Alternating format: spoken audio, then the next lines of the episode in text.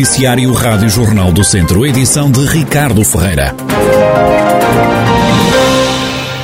Foi acusado de dois crimes pelo Ministério Público. O antigo padre de São João de Larosa, em Viseu, o padre Luís Miguel, está acusado dos crimes de coação sexual agravada na forma tentada e aliciamento de menor para fins sexuais. Aconteceu tudo em março do ano passado. A vítima foi um jovem de 14 anos que o sacerdote conheceu num convívio que ocorreu numa adega. As suspeitas levaram o bispo de Viseu no verão passado a afastar o pastor de todas as funções no seio da Igreja Católica e na paróquia. O padre, quando o escândalo rebentou, usou as redes sociais para quebrar o silêncio, negando na altura ser pedófilo.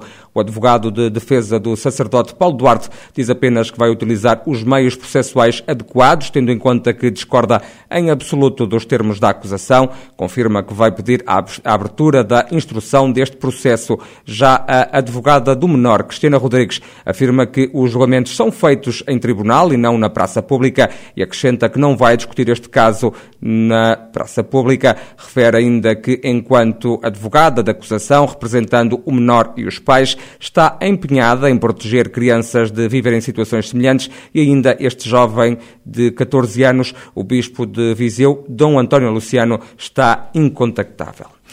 Câmara de Viseu lança a campanha SOS Ucrânia, está a apelar à ajuda da comunidade para com os refugiados ucranianos que estão a chegar ao Conselho. O presidente da autarquia, Fernando Ruas, justifica esta ação. É de uma campanha, eu diria, normalíssima, decorrente daquilo que é uma constatação de que a, a nossa comunidade é de facto muito solidária.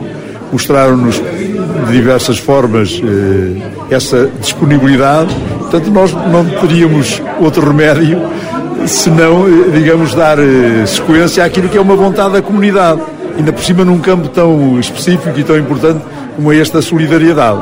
Portanto, a, a, autarquia não fez mais do que ser porta-voz dessa vontade e agora, naturalmente, conjugar também os esforços no sentido de que os cidadãos que nos escolherem tenham aqui o melhor acolhimento. Intitulada SOS Ucrânia, a campanha prevê que os vizienses colaborem no acolhimento, na cedência de uma habitação ou em regime de voluntariado em áreas diversas, ensinando português ou desenvolvendo atividades com crianças. Fernando Ruas explica que a Câmara está atenta à chegada de refugiados e já tem espaços para os acolher. Sempre que haja um, um refugiado que venha através da, da, da Associação de Ucranianos, seguramente este está enquadrado, mas estamos disponíveis para lhe dar continuidade se vier por intermédio da Câmara.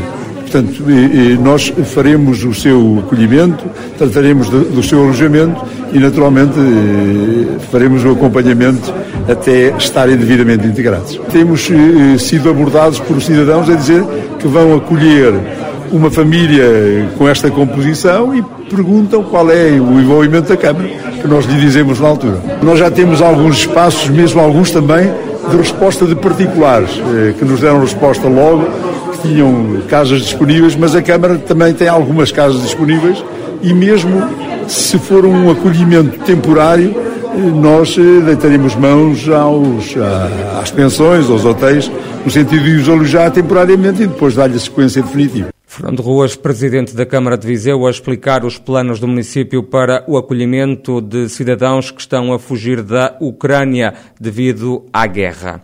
Dois autocarros seguem esta quinta-feira viagem do Douro para a Polónia para recolher 100 refugiados ucranianos que vão ser acolhidos nos 19 municípios da região. A iniciativa desencadeada em coordenação com a Secretaria de Estado das Migrações surge depois da Cimedouro ter manifestado disponibilidade em acolher cerca de 400 refugiados do conflito na Ucrânia. Vão chegar ao território na maioria mulheres e crianças. A comunidade intermunicipal garante estar devidamente preparada para acolher e integrar estas pessoas. Para tal, está a ser criada uma rede de apoio dos gabinetes da Ação Social Regional que vai assegurar a recepção e todas as condições para o correto acompanhamento a estas pessoas que fogem da guerra. No Douro estão a trabalhar também três médicos que falam ucraniano e que estão disponíveis para acompanhar e ajudar esta comunidade durante o período em que permaneça em Portugal. Previsão de chuva forte coloca o distrito de Viseu sob aviso amarelo. O alerta do Instituto Português do Mar e da Atmosfera está ativo entre as 9 da noite de hoje e as 3 da manhã. É justificado pelo Instituto Português do Mar e da Atmosfera pelos períodos de chuva por vezes forte. Para além de Viseu, estão ainda sob aviso amarelo outros cinco distritos do país. Viseu está em seca extrema, é um dos 11 distritos de Portugal continental nesta situação, isto segundo o Índice Meteorológico de Seca do Instituto Português do Mar e da Atmosfera, que revela que mais de 60% do território está em eh, finais de fevereiro em situação de seca extrema, 29,3% situava-se em situação de seca severa.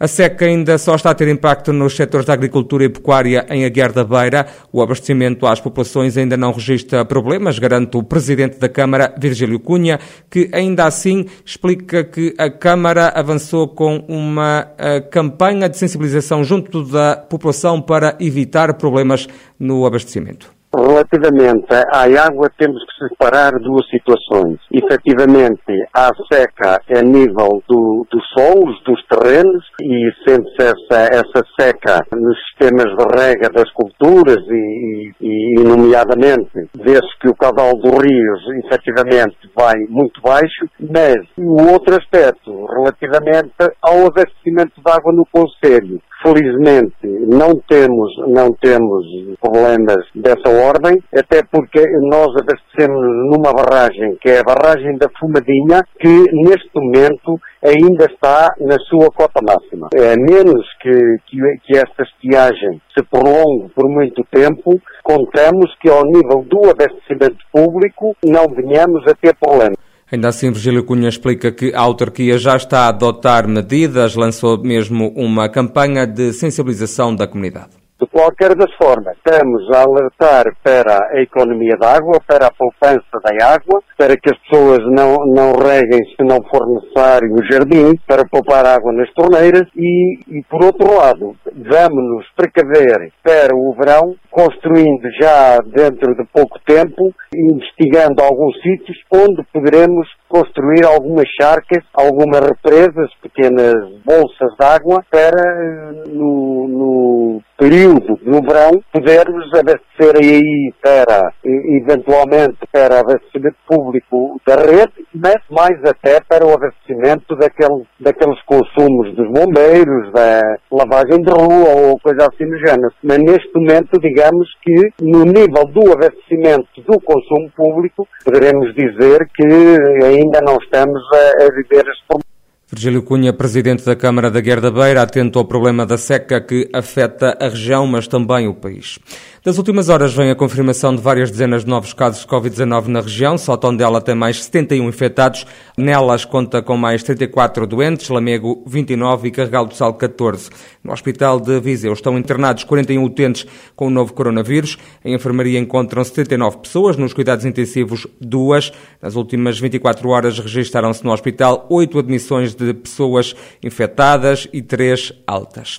Estreia esta quinta-feira no Teatro Viriato em Viseu a peça Gráficos da Cidade e das Coisas, baseada num texto de Gonçalo M. Tavares. O espetáculo é apresentado no âmbito da décima edição do projeto lusófono de teatro Xena. O encenador deste espetáculo, Graham Paulin, explica que a peça Gráficos da Cidade e das Coisas retrata o período da pandemia desta obra muito particular, que é Os Gráficos da Cidade e das Coisas, do Gonçalo M. Tavares. Os gráficos são pequenas reflexões que o Gonçalo foi publicando diariamente, um por dia, durante muitos dias, muitos meses da pandemia, a partir do início de 2020, quando do primeiro confinamento. E são, no fundo, reflexões do Gonçalo sobre o que é isto que estamos a viver, da pandemia, e ao mesmo tempo o que é isto de, de estarmos vivos.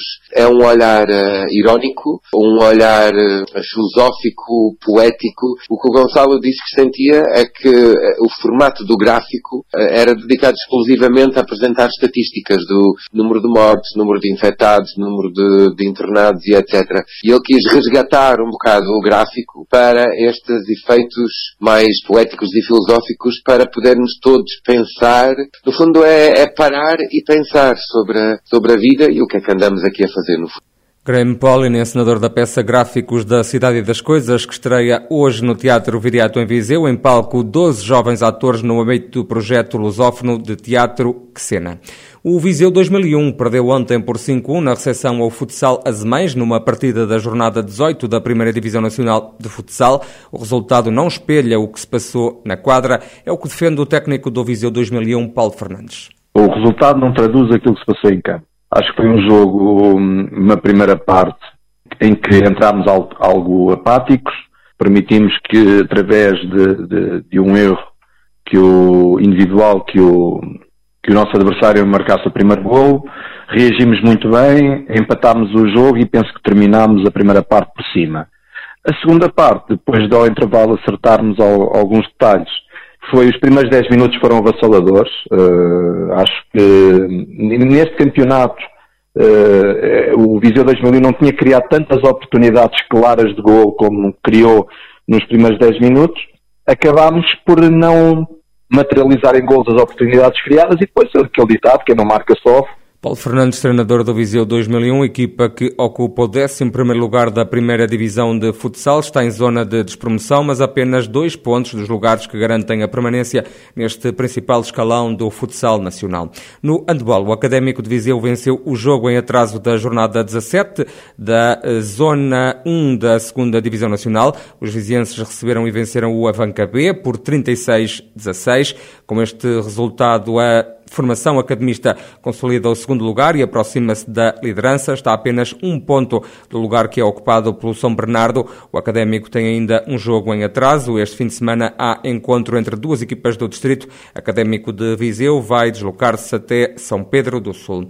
Não há favoritos na fase de manutenção do Campeonato de Portugal. É pelo menos esse o entendimento de Vasco Almeida, treinador do Castro Daire. O técnico entende que os quatro clubes que vão lutar pela permanência têm iguais hipóteses de ficar ficar no quarto escalão do futebol nacional. Nesta fase não há favoritismo, ou seja, é 25% para cada, para cada equipa. O que passou, se, se, se você me perguntasse se o Castro Leite foi melhor até agora que essas três equipas, claramente o Castro foi melhor até, até, até agora. Só que agora começa uma história nova, são só jogos diferentes, cada jogo tem a sua história e é um mini campeonato onde qualquer percalço inicial pode, uh, pode pôr uma pressão enorme em determinadas equipas e vai haver muitas boas equipas que fizeram excelentes campeonatos até agora a descer divisão. Só esperamos é que no, essas boas equipas como o Castro Daire a descer divisão, que não seja o Castro Daire, é isso que esperamos. Agora que, é, que não há favoritismos, não há, é 25% para toda a gente, isso é verdade. Agora, nós esperamos é que o decorrer das jornadas aumentar as nossas chances. É isso que vamos tentar fazer. Vasco Almeida, treinador do Castro Daire, a olhar para a fase de manutenção que coloca a equipa castrense, também o Ferreira Daves de Sátão no mesmo grupo com o mesmo objetivo, a permanência no Campeonato de Portugal. E cerca de 300 atletas são esperados a partir de amanhã, sexta-feira e até sábado em Castro Daire, para aquela que vai ser a terceira edição dos Jogos de Inverno promovidos pela Associação Nacional de Desporto para o Desenvolvimento Intelectual, numa parceria com o município e agrupamento de escolas local. O evento desportivo vai levar até Castro Daire 43 equipas, é o que realça o Presidente da Câmara, Paulo Almeida. Esta atividade, eh, para além daquilo que é esta capacidade da inclusão, é também uma atividade que vai trazer muita gente de fora ao nosso Conselho e que, naquilo que é esta promoção do nosso território, entronca também nessa estratégia. Vamos ter o atletismo, a natação, o para-hockey, o futsal, ténis de mesa, orientação, bóssia e polibate. Estamos a falar em dois dias, 11 e 12 de março, que, onde mais de 300 atletas em oito modalidades, representando 43 equipas, eh, vão trazer a Castro Daire uh, uma dinâmica muito interessante e numa causa que eu acho que é uh, de louvar. Tenho uma convicção muito grande que este, este evento que vai acontecer aqui nos próximos dias 11 e 12 de março será uma marca para este Conselho, como um grande exemplo naquilo que é um Conselho inclusivo e na aposta de, de, do desporto adaptado. Paulo Almeida, presidente da Câmara de Castro Daire, conselho que este fim de semana é palco da terceira edição dos Jogos de Inverno que são promovidos pela Associação Nacional de Desporto para o Desenvolvimento Intelectual.